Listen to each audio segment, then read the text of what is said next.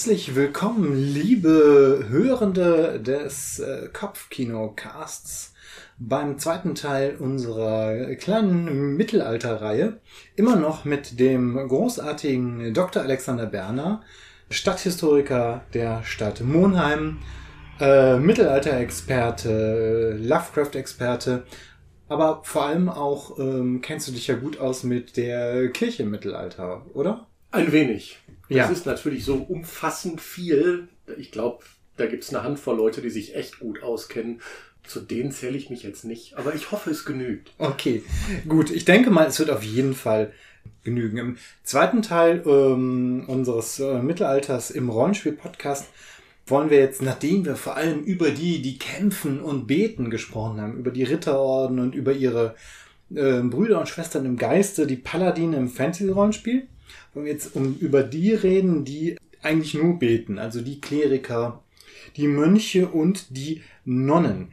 Ähm, wir können ja mal persönlich einsteigen. Hast du schon mal eine Geistliche oder einen Geistlichen in einem Rollenspiel gespielt? Ja, das war ein, ein Charakter, der seine eigene Persiflage war.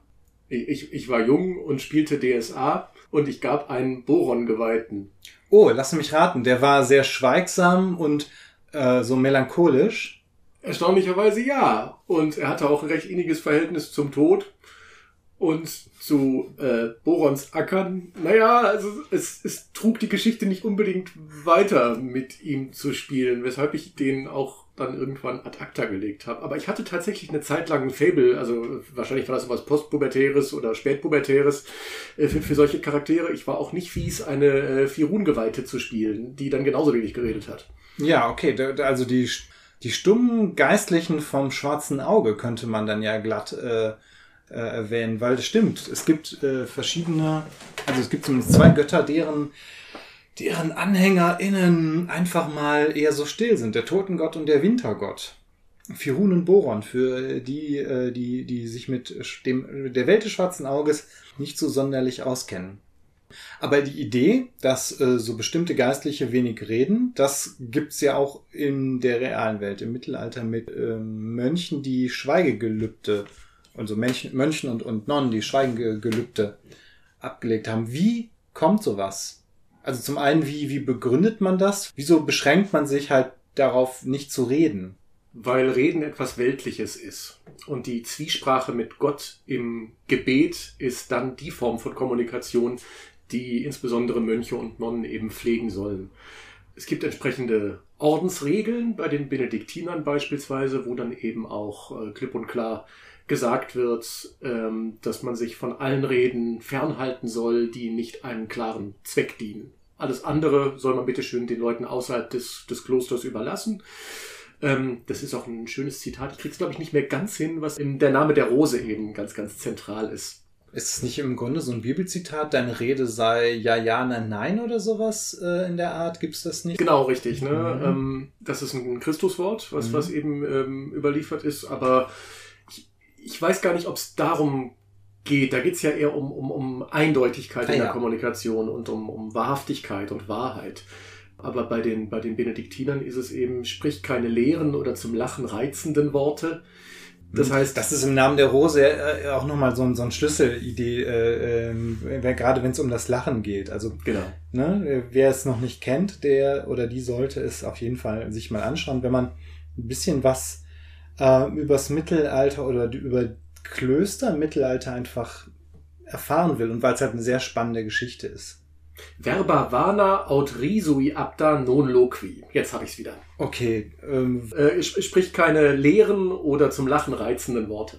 Oh, okay. Das heißt also, diese Rede, also die Kommunikation mit den Mitmenschen ist quasi etwas, was vom Glauben einfach ablenkt, in, die, in diesem Glauben oder in dieser, in dieser Glaubensform. Und die Benediktiner, Benediktiner sind äh, ein, ein, Mönchsorden von vielen, von sehr vielen, vermute ich mal, im Mittelalter. Genau, ähm, ohne da zu sehr in die Details zu gehen, die Benediktiner sind insbesondere im, im frühen Hochmittelalter, sind das dann die Mönche und äh, Nonnen, die sich dann durchzusetzen oder die, die dann schon sich, sich durchgesetzt haben.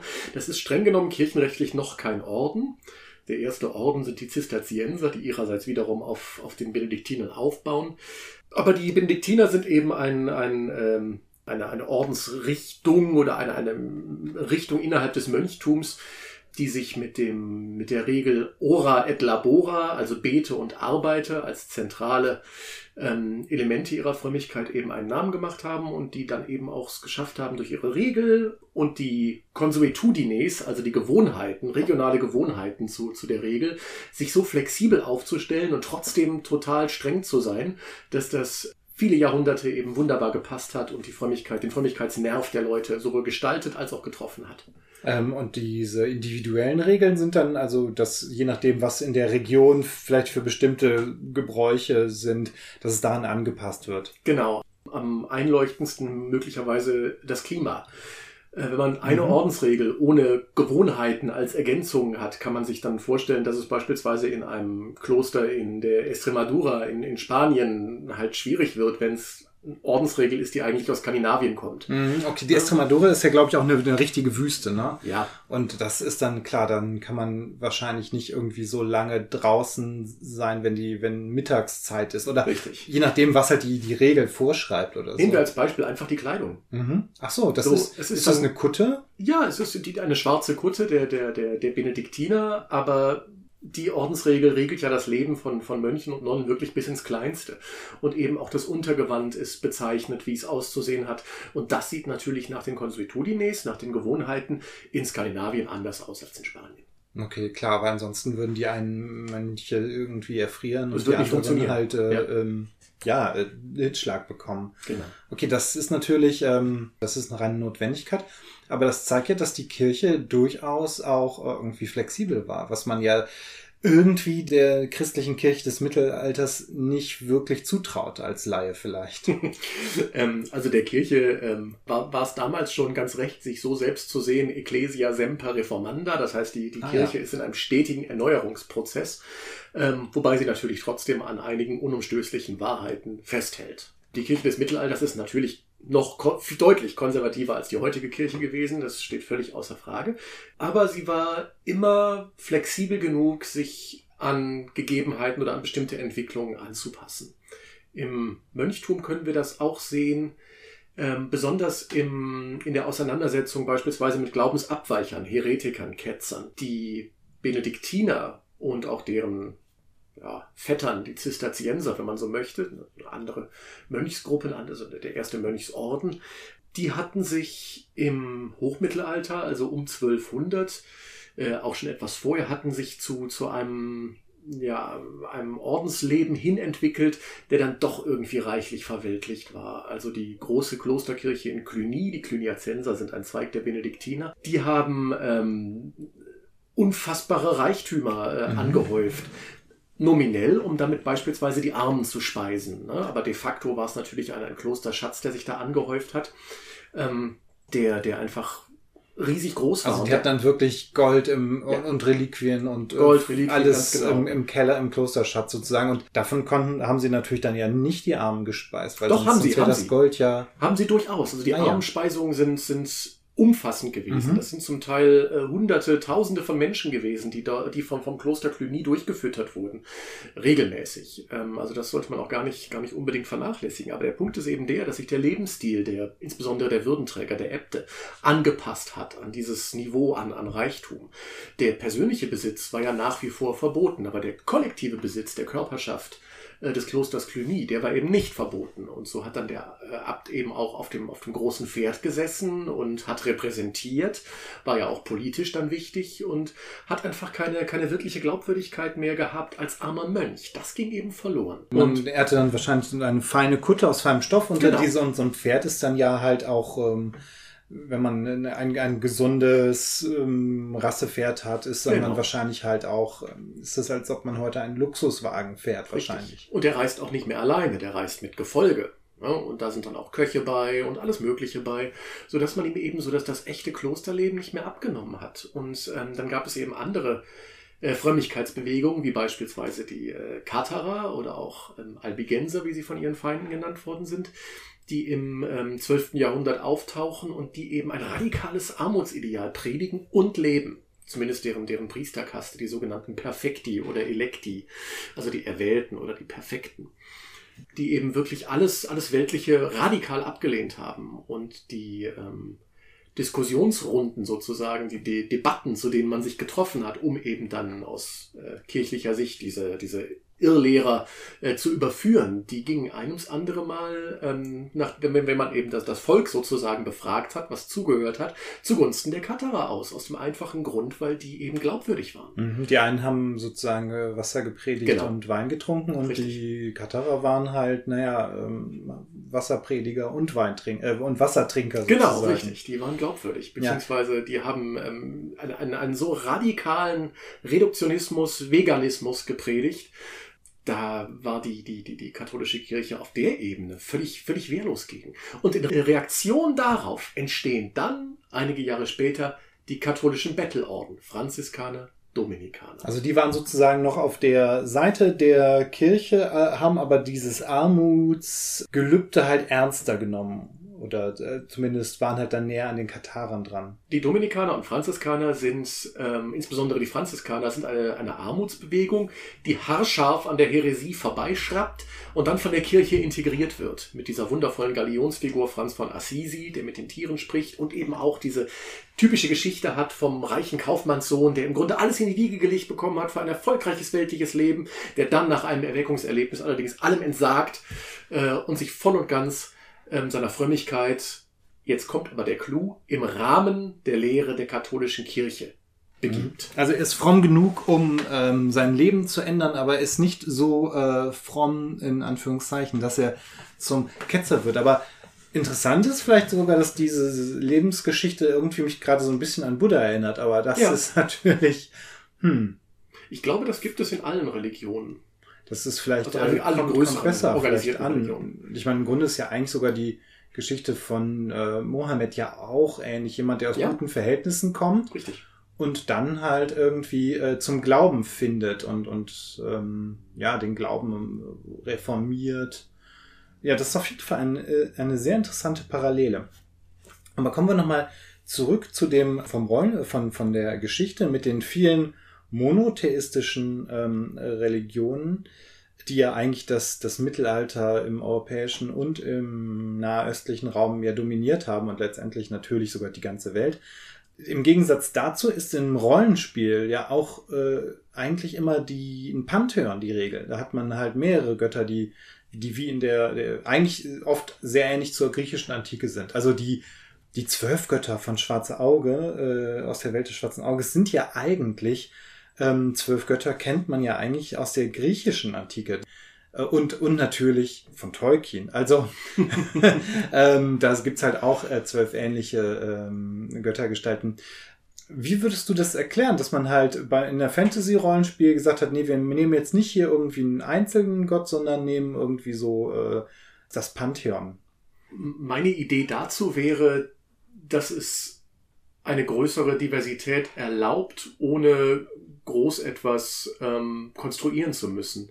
Denn ähm, im griechischen, im römischen Pantheon, äh, Tolkien war natürlich auch ähm, praktizierender Katholik, insofern wundert es gar nicht, dass die Zwölfzahl da eine, eine große Rolle spielt, ähm, die zwölf Apostel Mhm. und, und so weiter. Aber die äh, antiken Götter haben fast alle ihre Zuständigkeiten. Handwerk, das Herdfeuer der Familie, der Tod, der Winter, die Ernte, was auch immer, äh, die Schmiedekunst, der Krieg, ne? also Mhm. all- alles Mögliche. Und, und auch das Chefsein hat auch eine eigene Ja, Zuständigkeit genau, der- mit, der mit Zeus, König der jeweiligen Götter oder der Praios, überhaupt. ne? Mhm. ähm, also der, der Göttervater sozusagen. Es gibt klare Zuständigkeiten, nach denen man dann eben auch Charaktere verhältnismäßig einfach bauen kann. Ich, ich glaube, es liegt daran. Man könnte das theoretisch noch ähm, aufs, aufs Christliche drehen und das dann vergleichen mit den verschiedenen Heiligen, Mhm. die ja auch eben ihre, ihre bestimmten Zuständigkeiten haben, die ähm, dann häufig im Zusammenhang stehen mit ihrem Martyrium. Also dass der eine Heilige der Heilige der Seiler ist, weil man ihm seine Gedärme rausgedreht hat wie ein Seil. Äh, der andere ist der, der äh, Heilige der, was weiß ich, der. Was der, ist der, nochmal mit St. Laurentius, der. Schutzheilige unserer, Genau, richtig, Heimat richtig. Der heilige Laurentius der wurde geröstet wurde. Richtig, Ist er, hat ist er etwa auch der, ist er jetzt auch der Schutzherr der, der Dönerbuden? Äh, Dönerbuden würde mich jetzt ein bisschen wundern. Da würde ich eher einen, einen äh, Märtyrer, der durchspießt worden ist. Ach so, ähm, natürlich. St. Sebastian wäre das dann, oder? Äh, na, Sebastian ist Pfeile. Also, so, das, ja. ähm, also Aber Spieße gibt es sicherlich auch. Mit Sicherheit. Ja. Also Laurentius ist, ich würde mich überhaupt nicht wundern, wenn das ähm, in irgendeiner Form der, der äh, Heilige, der, der, der Grillmeister wäre oder sowas. Also es wär, wäre ja nur gut katholisch gedacht und würde auch mhm. wunderbar passen. Ja. Sebastian interessanterweise der Schutzheilige ähm, auch der Homosexuellen. Da habe ich ge äh, oft gehört, dass das einfach von den Sebast St. Sebastians Darstellungen im 19. Jahrhundert kommt, weil er halt, es ist halt ein Jüngling, der äh, an einen Baum gefesselt, von Pfeilen durchbohrt, so dahin ja. singt, dass es daher kommt. Oder gibt es da noch eine tiefere Verbindung? Es geht noch ein bisschen weiter zurück. Äh, also kunsthistorisch haben wir ähm, diese Art von Darstellung, also der Jüngling, der äh, im, äh, am Baum fixiert ist, irgendwie und von Pfeilen durchbohrt wird, das haben wir auch ähm, ganz, ganz hervorgehoben bereits im ähm, Ende des 15. und im 16. Jahrhundert. Und ähm, in der neueren, in der jüngeren Zeit, insbesondere seit den 80er Jahren, äh, hängt es auch damit zusammen, dass äh, die Krankheit AIDS eben ähm, zunächst einmal in die homosexuelle Community Einzug gehalten hat und dort schreckliche Ernte gehalten hat. Und Sebastian ist eben einer der, der, der, der großen Pestheiligen. Ah, mhm. und äh, die Pfeile symbolisierten bereits im Mittelalter die Pest und die Seuche. Und auf diese Art und Weise passte äh, Sebastian eben auf zweierlei Art und Weise zur homosexuellen Community. Zum einen eben über die Darstellung des, des schönen Jünglings, der eben gemartert wird, erschossen, also nicht erschossen, sondern mit, mit Pfeilen durchbohrt wird. Mhm. Er überlebt dieses Martyrium, ja. Ah, ja, ja, ja. Und ja, ja, wird dann aber später nochmal totgeklüppelt, um wirklich sicher zu gehen. Also Ach, im Grunde zwei Martyrien. Heiliger möchte man auch nicht sein. Nee, wirklich nicht. Da machst du was mit. Und äh, zum Zweiten eben ähm, wegen der Pfeile, die die Seuche darstellen, was besonders gut in den 80er Jahren eben auf mhm. AIDS äh, in der homosexuellen Szene wie, zutraf. Wie ist das denn? Ist, das, ist er offiziell der Schutzherr der, der homosexuellen Männer vermutlich oder ist das nur so ein, sind Heilige oft auch so inoffiziell? Heilige sind sehr oft inoffiziell. Es gibt die offiziell kanonisierten, nach einem kirchlichen Verfahren heilig gesprochenen Heiligen. Mhm. Die gibt's. Sebastian ist so einer. Diesen Teil des, des, des, Can des Canon, das wir ja eigentlich aus vielen äh, fiktiven ähm, ja. Zusammenhängen kennen. Richtig. Deswegen ist es eigentlich sehr äh, schön, dass die viele Fandoms das so übernommen haben, diese, die Prozess der Kanonisierung. Richtig. Also da gibt's wie gesagt, dann die, die hochoffiziellen Heiligen, die diesen mhm. Prozess eben durch, durchgangen sind. Das ist beispielsweise Sebastian, Stefan auch als, als Protomärtyrer. Der hat übrigens einen Stein als ähm, äh, Attribut. Der wurde Lass gesteinigt. Raten, der wurde mh, gesteinigt. Genau, insofern Schutzheiliger der Maurer, richtig. Und einer dieser nicht kanonisierten Volksheiligen, bei dem aber im Grunde die Kanonisierung gar nicht mehr notwendig ist, weil es auch akzeptiert ist von der Kirche, die Verehrung dieses Heiligen, ist beispielsweise der heilige Rochus. Im, im Pestzusammenhang gilt er so als der, der, der mit Sebastian wichtigste äh, Heilige, der eben zur, zur äh, Unterstützung in dieser schweren Zeit äh, angerufen wurde. Hat er auch Aber, Pfeile abbekommen? Äh, nee. Äh, Rochus ist, äh, wie gesagt, ein Volksheiliger, der nicht kanonisiert ist, aber dessen Kult eben gerade zur Pestzeit vollkommen durch die Decke gegangen ist, gemeinsam mit Sebastian. Äh, die Attribute von Rochus sind ein Leib Brot, ein Hund, ein äh, ja, Pilgerzeichen, äh, das heißt der Stab, die Mütze oder die Pilgertasche und letztlich dann äh, die Pestbeule, auf die er häufig in Darstellungen Ah, er ist also sozusagen ein, ein Pestopfer, aber der, was der Hund. Ich bin gerade etwas überfragt, was, wie, wie man das unter einen Hut bringt. Tja, unter, unter einen Pilgerhut. Pilgerhut. Oh genau. Hm, okay. Ähm, äh, Erleuchte uns. Ja, das hängt mit der, mit der Vita des heiligen Rochus ah, ja. zusammen. Da gibt es auch dann verschiedene ähm, Darstellungen seiner, seines Lebens, seines Leidens. Und unter anderem wird eben berichtet, wie sich Rochus die, die Pest selbst zuzieht und sich absondert ja, sehr vernünftig. mit, mit dem, sehr vernünftig. Social Distancing. Social Distancing, was aber eigentlich im, im ähm, Falle der Pest mit dem ziemlich sicheren eigenen Tod einherging. Das heißt, er schätzt sein eigenes Leben gering, beziehungsweise, vielleicht tut das doch nicht, denn er legt es unmittelbar in Gottes Hand. Hm. Ähm, liefert sich Gott vollkommen aus in einem Akt unfassbarer Frömmigkeit und Weltverachtung. Und Gott schickt ihm jemanden, und zwar einen Hund. Ein heiliger und, Hund. Ein heiliger Hund. Und dieser Hund versorgt ihn mit Brot. Äh, und so überlebt und übersteht eben Rochus diese, diese schreckliche Zeit, diese Krankheit und kehrt dann wieder zurück in die Gemeinschaft der Welt, in die Gemeinschaft der Menschen und wird dann in seiner, also wieder in seiner Heimatstadt von einer Pilgerreise eben heimkehrt, wird dann äh, für einen Spion gehalten, eingeknastet und ja, stirbt dann einen, einen jämmerlichen Tod im, im, im Knast. Und nach ähm, ja, kein Happy End für Heilige. Nee, für, für Heilige gibt es keine Happy Ends. Beziehungsweise schon, aber Natürlich, eben nicht aus unserer Sicht. Ja, ja. Ja, die sind dann ja Also nicht für, bei uns, Gott. ja, nicht für uns materielle Menschen des, des 21. Jahrhunderts. Interessanterweise ist diese Doppelexistenz von Heiligen und mehreren Göttern, gibt es ja auch tatsächlich dann, da fällt mir vor allem die Welt des schwarzen Auges ein, in der jede von den zwölf Göttern und von den zahlreichen Halb- und was weiß ich, Göttern eigen, also was heißt jede, ich vermute mal einfach, dass jede Gottheit da auch noch mal mindestens ein, zwei Heilige hat. Das ist ja auch schon wieder nochmal ganz interessant, weil dadurch hat man eine ganze Herrscher von Heiligen und Gottheiten, die äh, man zumindest in dieser Fantasy-Welt anbeten kann. Und was auch nochmal ganz interessant ist, ich bin mir nicht sicher, ob es Saint Cuthbert gibt, aber der ist auch tatsächlich irgendwie eine Gottheit in der Welt von Greyhawk. Als, als Gott der, der Ordnung. Ich glaube, der ist halt, ne, es ist halt D&D, der ist rechtschaffen neutral, ist eine Gottheit der Ordnung. Aber wie genau Warum? Ich, wahrscheinlich Gary Gygax oder ein anderer Mitstreiter den damals zu einer Gottheit gemacht hat, ist, erschließt sich mir nicht. Ich weiß es einfach nicht. Aber es ist natürlich ein interessanter ähm, Wechsel, warum auch immer. Ja. Und wo wir gerade bei den Klerikern in äh, D&D sind, in der ersten Edition war es ja so, dass Kleriker und KlerikerInnen keine oder nur stumpfe Waffen führen durften. Und das wird oft, glaube ich, mit so einer historischen äh, Vergleich erklärt, dass das Kleriker oder das, das Geistliche kein Blut vergießen dürfen. Ist das historisch? Ja. Interessant. Nein, es ist tatsächlich insofern historisch, als dass es ein Diktum der katholischen Kirche äh, gibt und das lautet Ecclesia abhorret a sanguine. Das heißt, die, die, die Kirche weicht verdammend, verdammend die, dass das Blut vom Blut weg. Ja, also verabscheut das Blut. Mhm. Und insofern gibt dann die ähm, Reduktion von, von Klerikercharakteren auf stumpfe Waffen, die eben, naja, im besten Fall dann eben kein Blut. Es ist halt auch sehr theoretisch, Ja, weil genau. irgendwie ein Morgenstern oder wenn man mit so einem Knüppel ordentlich zuhaut, ich glaube Richtig, schon, da dass schon die Platzwunde, fließt, ne? ja. aber wenn man doch diesen, ne, dann voll aufs Knie, dann vielleicht nicht, wie auch Mhm. immer. Ähm, aber die, die Idee dahinter ähm, hat sich mir eben auch erst mit dem Studium der, der, der, der mittelalterlichen Geschichte erschlossen. Aber da dachte ich, ja, das ist gar nicht mal so, so, so blöd gedacht, denn, denn das, es passt tatsächlich.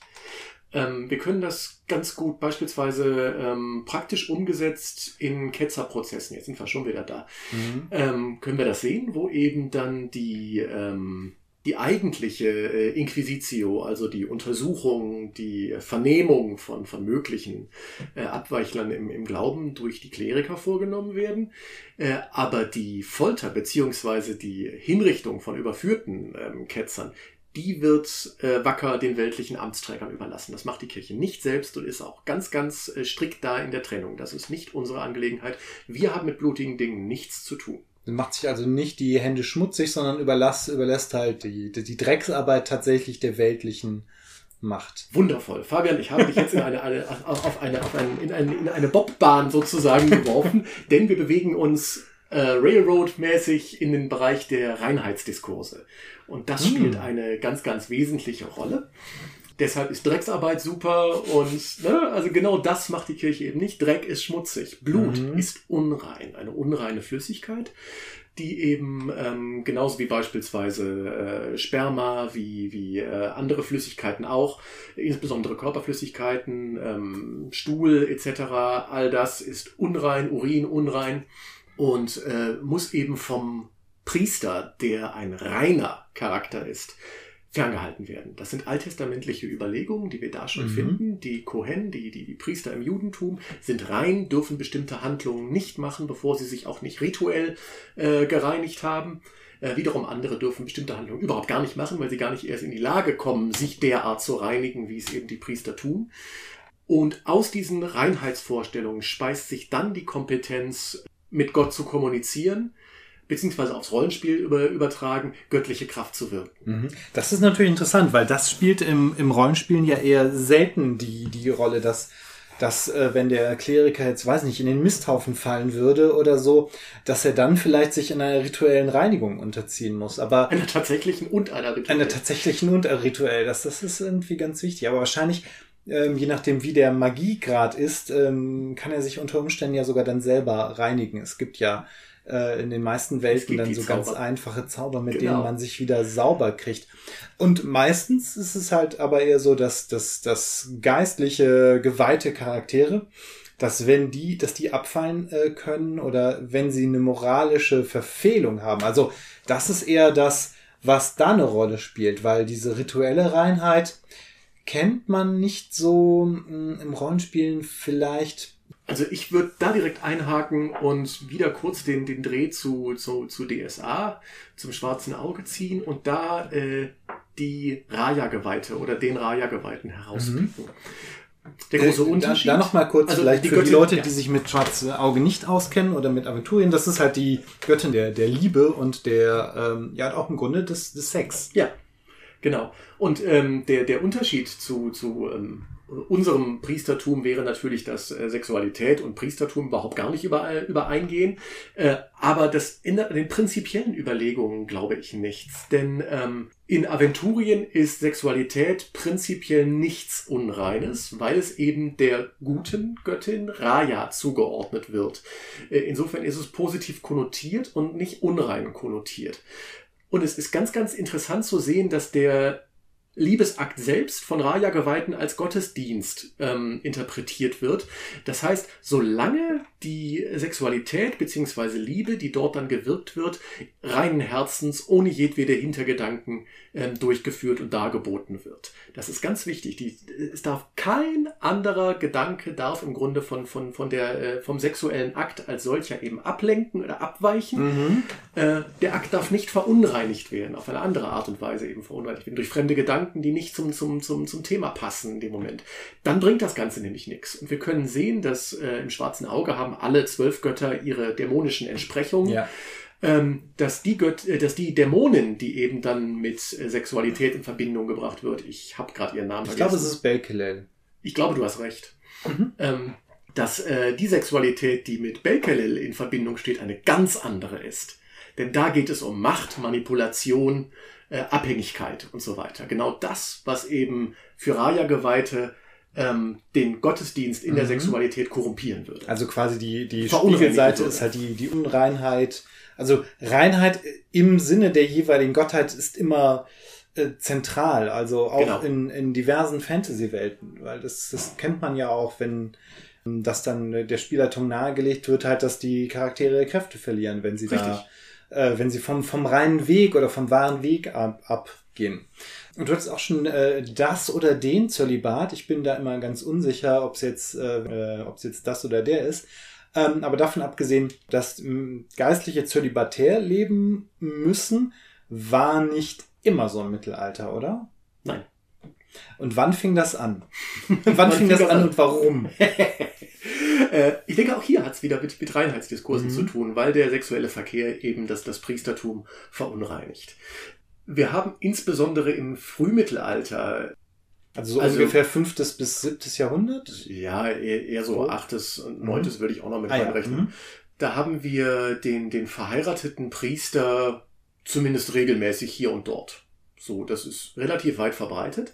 Aha, das wundert mich jetzt fast, weil und das hätte ich jetzt äh, noch gar nicht äh, so äh, erwartet, dass halt, dass das einfach so nicht, dass es eigentlich quasi die Norm war oder halt irgendwie nicht. Ja, die Norm würde ich nicht, sagen, es ist zumindest kein Aufreger. Kein, kein ah, großer okay. Aufreger. Mhm. Das hängt wahrscheinlich mit den Lebenswirklichkeiten der Zeit zusammen. Ähm, eine relativ geringe Bevölkerung, mhm. die dann auch irgendwie aufeinander angewiesen ist, auch im, im reproduktionstechnischen Sinne. Ähm, okay, ja, und klar. vor allen Dingen eben auch vielleicht das theoretische Konzept vom Zölibat einfach noch nicht so eingesunken ist. Denn äh, wir dürfen ja auch nicht vergessen, dass wir gerade im Frühmittelalter äh, relativ frisch bekehrte germanische Stämme dann haben, gerade in der, in der Zeit von Spätantike zum Frühmittelalter hin. Und wenn man da den frisch bekehrten Stämmen eben gesagt hätte, ach, übrigens, eure Priester dürfen keine Frauen haben, Ich weiß nicht, ob das so cool angekommen wäre. Hm, da rückt man dann erst lieber so scheibchenweise mit der. Nein, also das. Nein, nicht äh, unbedingt scheibchenweise, aber äh, dass ähm, man sagt, so äh, streng genommen müsste es so sein, aber Leute, kommt, jetzt habt ihr euch alle taufen lassen, das wollen wir mal nicht so sein. Was aber auch wieder irgendwie eine flexible Kirche äh, zeigt. Ja, ja. Ähm, diese Reinheitsdiskurse, die dann schließlich zum, zum Zölibat ähm, führen, die finden wir dann insbesondere im Zei äh, in der Zeit der Kirchenreform wieder. Da sind wir dann im ähm, äh, 11. Jahrhundert nach. Äh, Und da haben wir dann auch Christi schon Geburt. mh, die, äh, sind auch schon irgendwie die Benediktiner mit am Ja, Start? genau, die sind da hängen auch schon mit mit, mit im Staat, das ist richtig. Der Kampfbegriff, der eben dann in der äh, Kirchenreform von den Kirchenreformern ins Feld geführt wird gegen die verheirateten Priester, Mhm. äh, ist der Nikolaitismus. Ja, die Nikolaiten sind die verheirateten Priester, benannt nach einem Erzketzer, der sich eben durch äh, besondere, besondere Fleischeslust eben ähm, hervorgetan hat. Klar, immer so. Nikolai der Herzketzer klingt aber auch sehr gut. Nico. Nick. Nick, Niki. genau. Warte mal, ist Old Nick nicht auch der Teufel? Aber egal. Das ist auch der Teufel, genau richtig. Ja, und ähm, allein dadurch, dass, dass der, der Begriff ein, ein, äh, überhaupt entstehen kann als eigener Begriff Mhm. gegen solche verheirateten Priester, zeigt eben, dass das Phänomen auf jeden Fall groß genug gewesen sein muss, damit sich das gelohnt hat, überhaupt diese, diese Klar, es, Münze es zu muss halt, es muss genug Nikolaiten geben. Genau. Aber allein schon, dass sie direkt nach einem, dass man sie dann nach einem Erzketzer benennt, zeigt, glaube ich, schon, dass, dass sie da schlechte Karten haben. Es ist natürlich ein Kampfbegriff. Mhm. Man- Also die, Ja. die, die Kirchenreformer, die sind auch nicht unbedingt für ihre Subtilität bekannt. Ja, Die, faire äh, Diskussionen hauen halt wollten die, glaube ich, auch nicht wirklich. Ja, faire Diskussion schon, aber es muss sichergestellt werden, dass sie als Sieger rausgehen. Ja, Das, ist mag jetzt vielleicht mag deinen Begriff von fair in Frage stellen. Mhm. ich glaube, die Kirchenreformer hätten das anders gesehen. Ah ja, das ist natürlich äh, auch schon interessant, dass es immer wieder so Reformen geben, gibt, gibt eigentlich ja dann ja alle, alle paar Jahrzehnte gibt es dann anscheinend irgendeine Reform. Richtig, Ecclesia semper reformant. Ja, aber bis dann halt irgendwann die, in der Reformation die, die Kirche dann trotzdem auseinanderbricht. Nur quasi sozusagen am Ende des Mittelalters. Aber das ist halt irgendwie vielleicht ja auch schon interessant.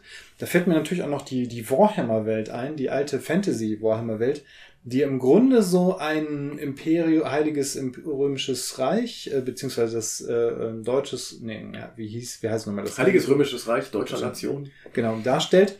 Äh, auch inklusive von äh, lustig klingenden ähm, deutschen Namen für ein englisches Publikum, ein englischsprachiges Publikum. Ich sag nur, Dieter Helsnicht, der Doomlord of Middenheim, ein Ernstnekromant.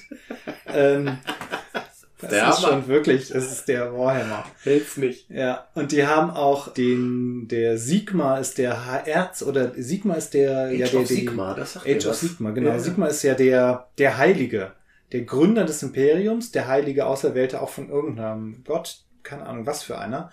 Da ist es, gibt's natürlich dann auch wieder den, den Heiligen und ähm, irgendwie seine, seine Kirchen. Wobei, es gibt auch in diesem Imperium gibt's auch verschiedene Götter. Es gibt dann Mors, Mor oder so, den Totengott und nochmal diverse andere. Ähm, und natürlich die Chaosgötter, aber die sind natürlich komplett böse. Überhaupt, böse Götter, das ist ja eigentlich auch bei Fantasy-Welten eigentlich Standard. Ähm, es passt aber eigentlich nicht wirklich zu einem Mittelalter, weil im Mittelalter gibt's halt den allmächtigen Gott und sein Widersacher ist halt der Teufel.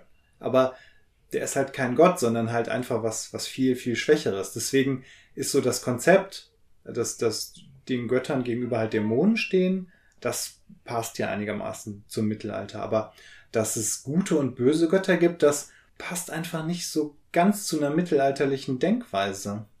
Oder?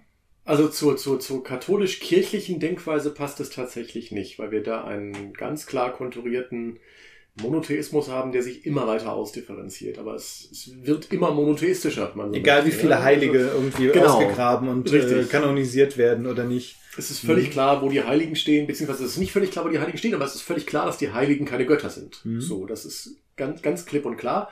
Nichtsdestoweniger ähm, ist man durchaus geneigt, ihnen und vor allen Dingen der Gottesmutter Maria bestimmte Wunder zuzugestehen, beziehungsweise zuzuschreiben. Äh, und das hebt sie eben von, von der, der, der, der Masse der Normalsterblichen sozusagen ab. Sie haben auch äh, bestimmte Superkräfte und eine ist eben ähm, ganz zentral und hervorstechend und das ist die Fähigkeit, an zwei Orten gleichzeitig zu sein.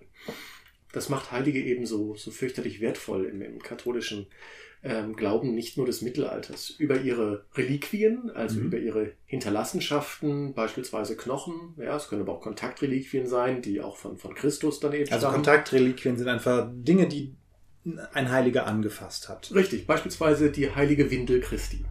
Ah ja, nicht nur angefasst. Nein, ähm, richtig. Aber Christus ist da sowieso eine, eine Ausnahme. Okay, also, Christus ist halt auch schon, also wahrscheinlich hat, ist, was ist denn Mehrwert? Die heilige Windel Christi oder der Backenzahn von St. Bartholomäus? heilige Windel Christi. Weil klar, ist näher dran an Gott. Es ist Christus. So, Ja. ne? Äh, Aber der ist nochmal auf einem, äh, das ist, der ist ja im Grunde ganz Gott und ganz Mensch. Insofern ist das ein bisschen komplizierter. Aber bei den Heiligen ist es eben so, dass beispielsweise der Backenzahn des heiligen Bartholomäus auf der Erde ist und damit ist der ganze Heilige da. Ja, pars pro toto. Ein Teil genügt, um den ganzen Heiligen im Grunde äh, vor, vor Ort zu haben.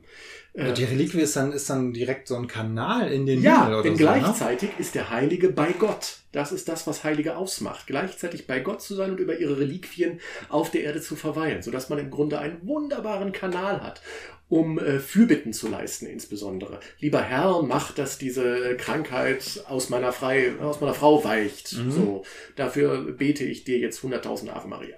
Also im Grunde ähm, ist es halt auch eine, eine Form von Magie, die über Reliquien gewirkt wird. Ja. Auch wenn die Kirche natürlich das niemals mit Magie in Verbindung bringt.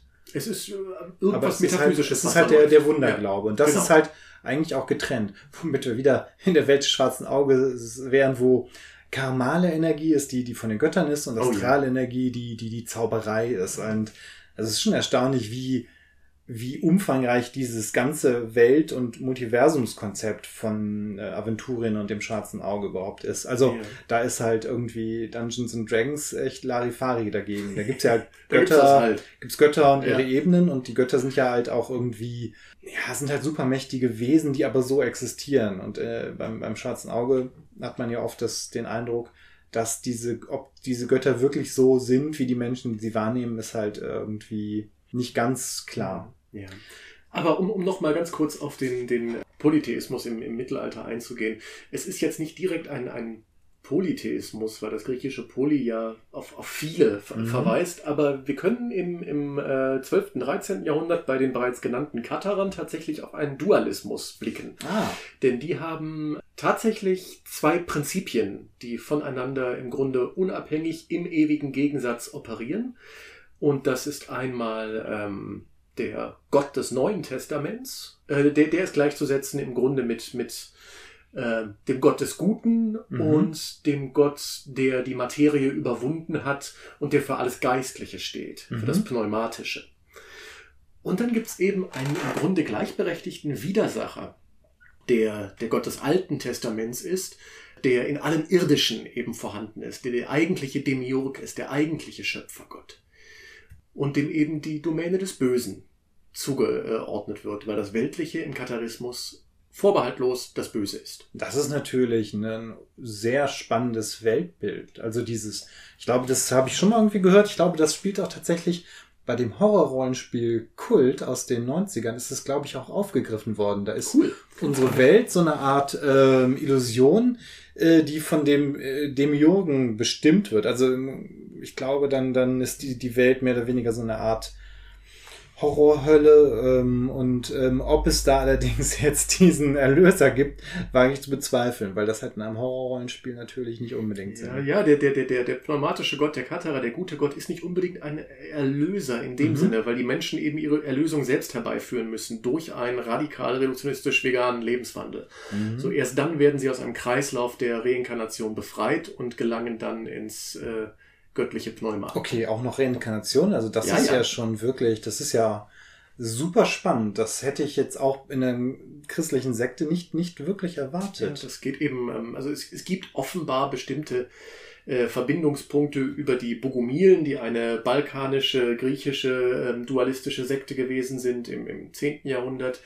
Äh, die Paulikianer in, in Kleinasien, ähnliche ähm, ja, Vorstellungswelten, äh, sind wir dann recht bald im Gnostischen äh, Mhm. und bewegen uns da dann in ähm, Kreisen, die ähm, auf, auf Götternamen hören wie Ahura Mazda oder Ariman. Also Ahura mhm. Mazda ist dann eben dieses pneumatische positive Wesen und Ariman das, das böse Prinzip, was in der Welt verhaftet genau, ist. Genau, das sind die äh, Gottheiten, äh, das sind aber Gottheiten, die es schon seit der Antike gibt, die, glaube ich, im persischen Raum genau, im persischen verehrt Raum, werden. Ne? Äh, ähm, und ich glaube, diese Religion gibt es mehr oder weniger noch immer. Ist das so? In Form des Zarathustrismus oder Zoroastrismus. Ah ja, jedenfalls. Genau. Also die gibt es auch. Die, die im Mittelalter gerne Feueranbeter genannt werden. Ah ja, genau. Das klingt natürlich auch viel besser als äh, Zoroastrier oder mhm. wie auch immer. Natürlich ist dieses, diese Grundidee von den beiden streitenden Grundkräften, das ist, glaube ich, auch über Michael Moorcock und seinen ewigen Helden, Elric und wie alle anderen Inkarnationen heißen, Elric von Melanie Bonnet, ähm, ja, irgendwie auch in die Fantasy, äh, äh, Fantasy, ins Fantasy-Rollenspiel gekommen, wo es ja auch oft Chaos und Ordnung gibt. Und ähm, oft wird dann ja gerne die Ordnung für das Gute angenommen und Chaos für das Böse, ähm, was aber auch so ein bisschen so je nach Welt vielleicht nochmal so ein bisschen anders ist. Aber das ist auf jeden Fall echt spannend. Vielleicht ist so ein, so ein Dualismus, also zwei Sachen, die gegeneinander kämpfen, ist vielleicht auch das, das einfachste Prinzip für eine Fantasy-Welt, auch um Motivation reinzubringen. Dann hat man gut gegen böse oder halt zumindest ein Prinzip gegen das andere, wo man halt irgendwie die Abenteuergruppe dazwischen setzt und äh, für das eine Prinzip halt irgendwie, ne, eher fürs Gute wahrscheinlich, ähm, gegen das Böse zu kämpfen.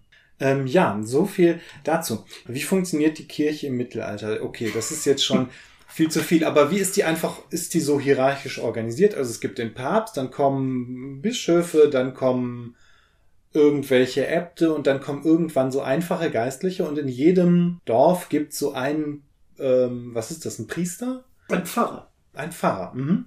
Der die Seelsorge vor Ort äh, eben gewährleistet. Mhm, genau, und das ist halt im Grunde so die Grundstruktur. Ja. Also äh, ganz, ganz einfach. Also ganz, ganz grob. Es ist mhm. natürlich so, dass häufig auch Doppelstrukturen bestehen und Dreifachstrukturen. Ähm, die Hierarchie der Kirche, wie wir sie heute kennen, ist natürlich das Produkt einer langen Entwicklung. Mhm. Das überrascht wenig. Der Primat des römischen Pontifex ähm, ist lange nicht klar. Das ist auch eine Entwicklung des, des frühen Mittelalters. Also das, äh, der, der Primat des römischen Pontifex ist also, dass der, dass der Papst, dass der, Papst Rom der, der, der, der, Kopf der Kirche genau, ist oder das sowas. Das ist halt. auch eben ein, ein Produkt einer Entwicklung. Und im Frühmittelalter ist das noch gar nicht so hundertprozentig klar, weil es eben ähm, jede Menge andere ähm, geistliche, mächtige Geistliche gibt, die für sich eben auch in Anspruch nehmen, ähm, der, der, der Oberbabbo zu sein. Das haben wir beispielsweise mit dem Patriarchen von Konstantinopel, mit dem der Papst in Rom eben allzu häufig über Kreuz liegt. Wir haben äh, aber auch in Italien selbst mit dem Metropoliten von Mailand beispielsweise ein, ein Gegengewicht zum, zum römischen Papsttum. Und es braucht dann eine ganze Weile und vor allen Dingen letztlich die Kirchenreform, äh, dass der Papst sich dann durchsetzt. Das ist Gregor VII., der Canossa-Papst, der dann eben ähm, den, den Primat des, des römischen Papstes in der lateinischen Christenheit tatsächlich zementiert. Hm, also Canossa-Papst ist derjenige, der den Kaiser Friedrich den Heinrich IV. Heinrich ja, IV. Genau. Mhm. Im Grunde dazu äh, gebracht hat, dass der als Büßer nach Canossa gehen musste in dieser, genau. in den Alpen. Ja, das ist aber ja schon so mittendrin im Mittelalter. Also der ja. Papst ist, also es dauert ein bisschen, bis man sagt, der Papst ist die Nummer eins. Richtig. Das ist natürlich auch schon interessant. Und ich glaube auch die päpstliche Unfehlbarkeit kommt eigentlich auch erst sehr viel später, dass oh, man die das. Ist, ähm, die ist schon gar nicht mehr dein Bereich. Nein, ne? das ist nicht mehr meine Baustelle. Ja, also im, ähm, im, ganzen Mittelalter ist der Papst halt schon der wichtigste, aber ja. auch äh, es, es, gibt dann äh, einige Päpste, die äh, sind dann so sehr von der eigenen Position überzeugt, dass sie für sich eben auch in Anspruch nehmen, Kaiser absetzen zu können, die für sich in Anspruch nehmen können, Könige absetzen zu können, also wirklich ganz massiv in die Welt eingreifen zu können und äh, da rappelt es dann im Karton. Also es gibt dann beispielsweise, lass mich nicht lügen, ich meine, es wäre Bonifaz der Achte gewesen, der dann äh, letztlich einem Attentat zum, zum Opfer fällt, dem Attentat von Anangi. Ähm, der hat sich eben so mit dem, mit dem französischen König überworfen, ähm, dass der irgendwann gesagt hat, okay, jetzt reicht's. Jetzt muss Ähm, der Papst dran glauben. Jetzt muss der Papst dran glauben. Richtig. Mhm. Es gab ja auch irgendwie diese ähm, Gegenpäpste, äh, die in Avignon äh, residierten. Und was natürlich auch Rollenspiel, äh, für die Rollenspielgeschichte interessant ist, es gibt dieses Rollenspielsystem Talk, auch aus den 90ern, in der es alternative Realitäten gibt, die die Erde heimsuchend überfallen. Es gibt irgendwie Nordamerika wird von Dinosaurierleuten äh, erobert. Und es gibt aber auch das Cyber, den Cyberpapst von Avignon.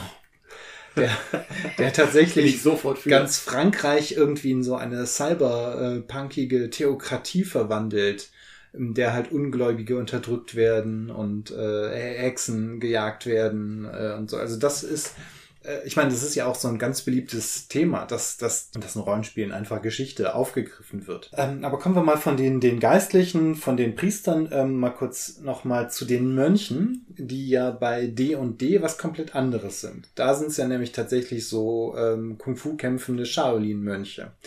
Aber äh, die Mönche im Mittelalter, die saßen ja auch in ihren Klö Klöstern, haben aber jetzt weniger, sehr viel weniger gekämpft, sondern doch eigentlich nur Bier gebraut und, und Bücher kopiert. Oder was, was war deren Aufgabe?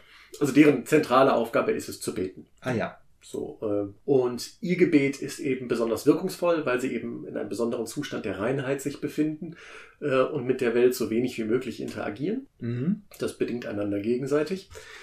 Und äh, deshalb sind eben Hinwendungen an Klöster, auch finanzieller Natur, durch Stiftungen, Schenkungen etc., häufig Handel, die dann im Gegenzug ein, äh, im Gegenzug betet ihr für uns. Ja, So eine das, Klausel, das heißt also, die, haben. die Klöster mit Mönchen und natürlich auch mit Nonnen, Genau.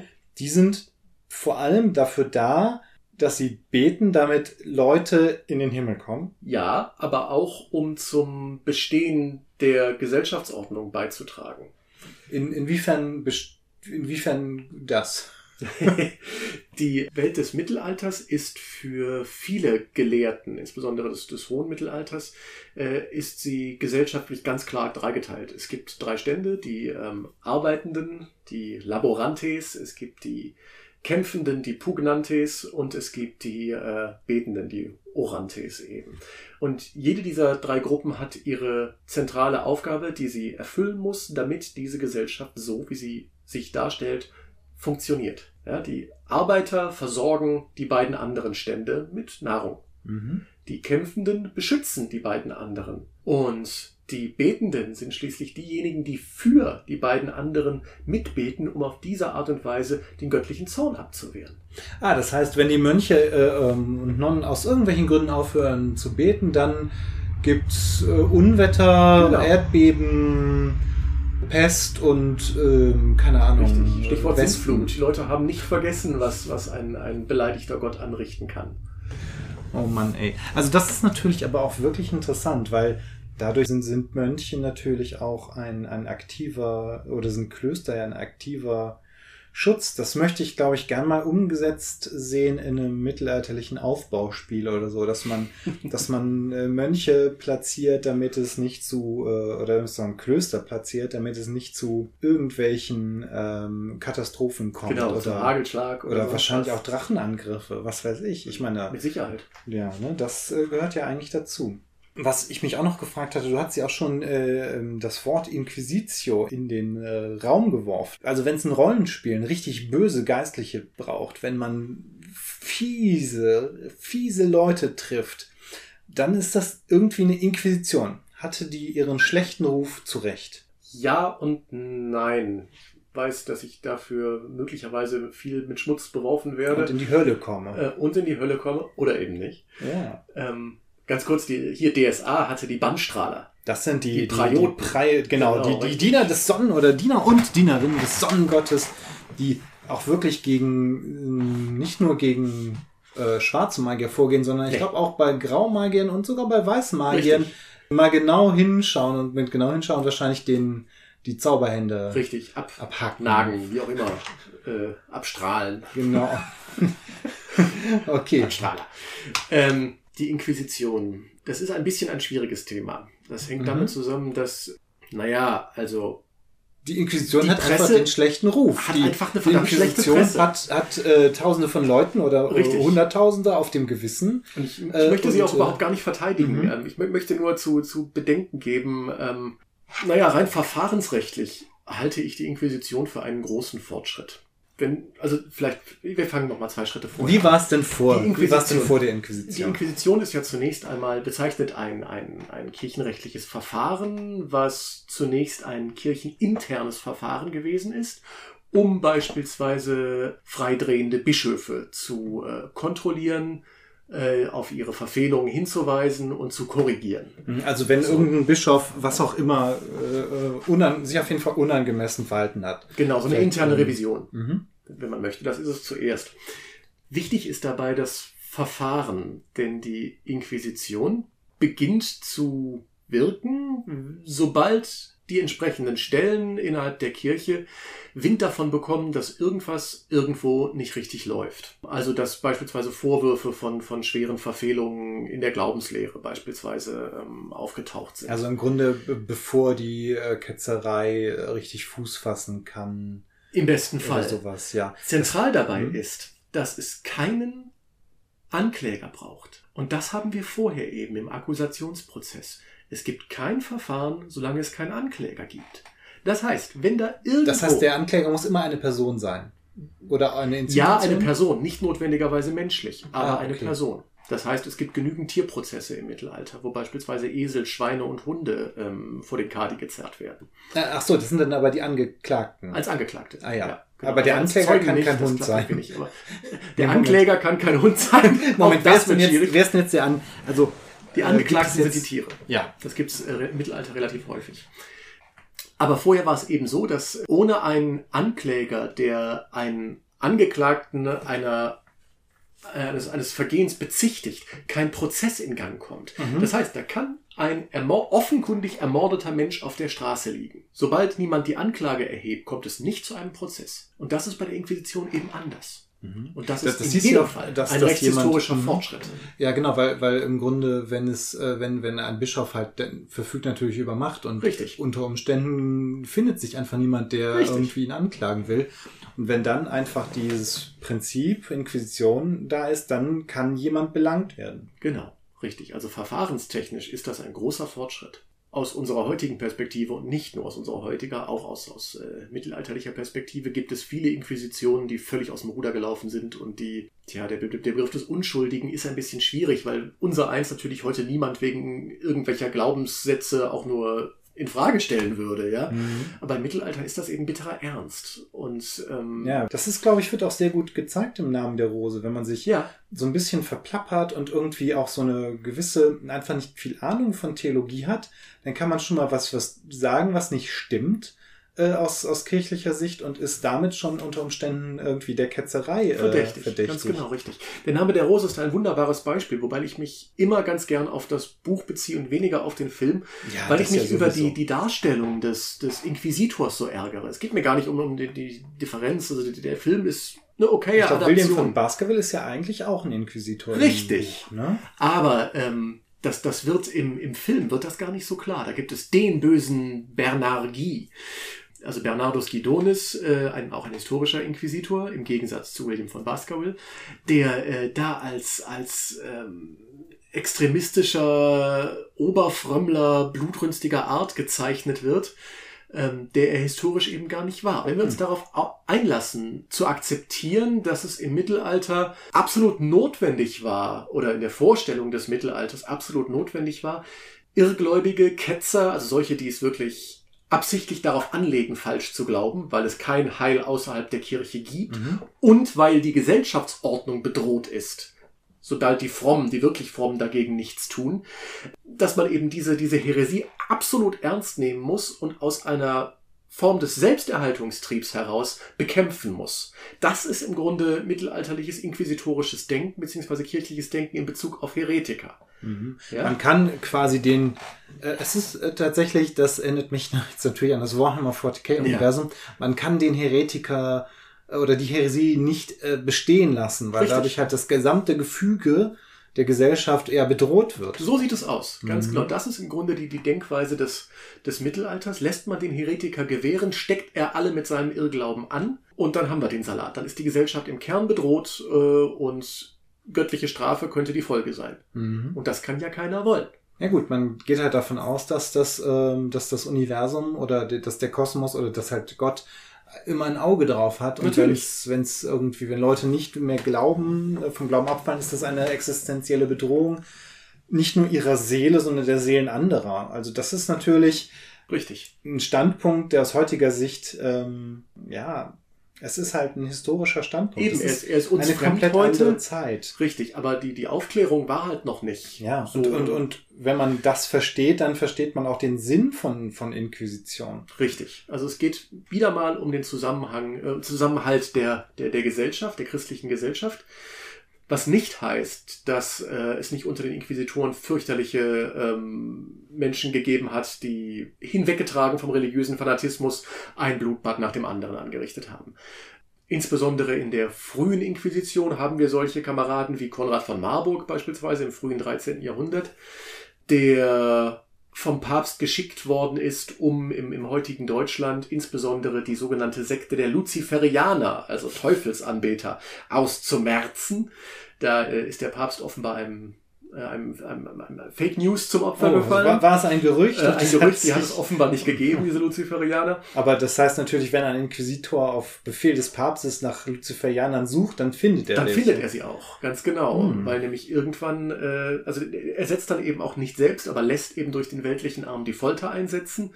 Äh, das war lange nicht selbstverständlich für die Inquisition. Mhm. Gerade für die frühe ist das eigentlich eher äh, unüblich und lässt tatsächlich auch viele Menschen hinrichten, äh, im in der felsenfesten Überzeugung, dass er es hier mit, mit Teufelsanbetern zu tun hat, bis er sich eben irgendwann mit dem Falschen anlegt und dann an einem Attentat zum, zum Opfer fällt. Aber ähm, das ist eben so, so, so einer dieser, dieser äh, frühen blutrünstigen, blutrünstigen Inquisitoren. Es gibt aber eben auch genau die anderen. Und Bernagi ist, also so, so wie ich ihn sehe, natürlich völlig fremd und ne, vor unserem heutigen mhm. Hintergrund aufgeklärten Denken ist das natürlich ein Unding. Aber aus der Perspektive des Mittelalters, so gut man sich eben da rein zu versetzen vermag, ist das ein ganz systematisch denkender, ja nicht, nicht unbedingt, jetzt ist schon so ein Aktenfresser irgendwie. Ne? Das hat so ein bisschen was von, von Hannah Arendts Banalität des mhm. Bösen, mhm. wenn man so möchte. Aber es ist, also es ist ein, ein bisschen ein reiner Bürokrat. Er hat, er hat was Bürokratisches. Mhm.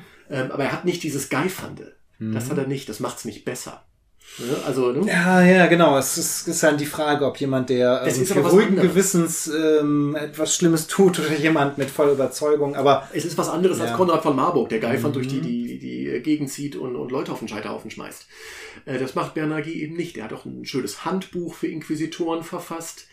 Ähm, aus der eben die Eigenarten ähm, jeder Sekte, die er so kennt, eben hervorgehen, wie man die am besten befragt, wie man sie am besten überführt äh, und so weiter.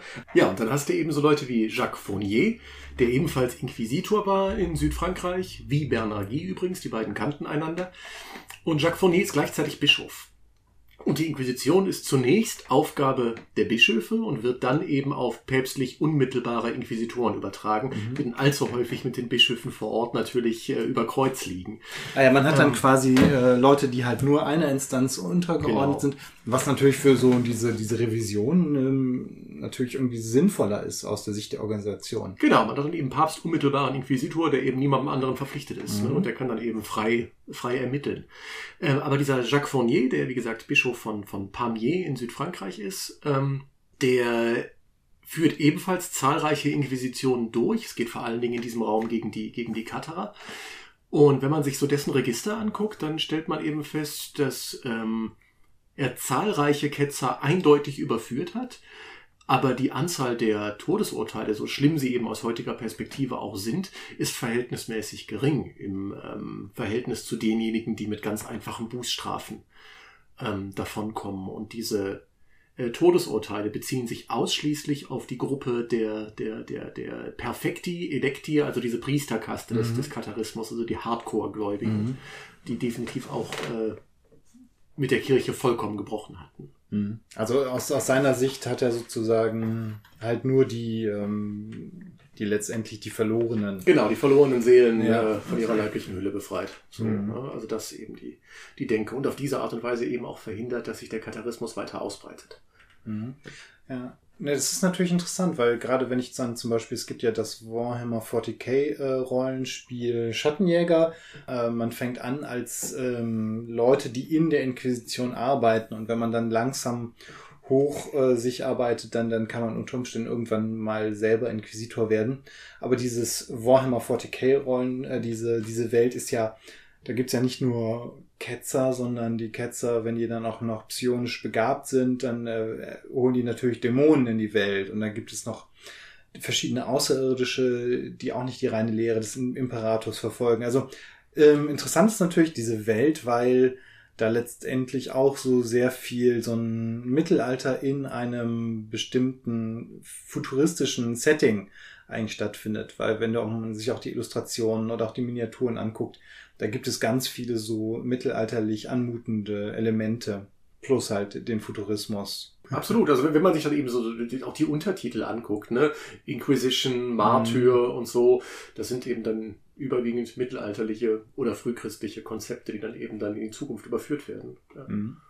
Genau. Ja, das war auf jeden Fall ein, ein äh, guter Ausflug in die Welt des Mittelalters und in die Welt der, der Rollenspiele. Ich denke mal, dass äh, ich, ich hoffe mal, es hat sicherlich den Leuten gefallen, dass ähm, es einfach mal so ein paar Infos zu einem echten geistlichen Klerikern etc. gab, dass wir da einfach nochmal diese, äh, wo die, die Bilder und die Ideen vieler Rollenspielsysteme herkommen. Und da danke ich dir, dass du dir die Zeit genommen hast, ähm, dass wir einfach mal über äh, diesen, diesen Kosmos reden konnten. Sehr gerne, es hat mir wie immer viel, viel Spaß gemacht.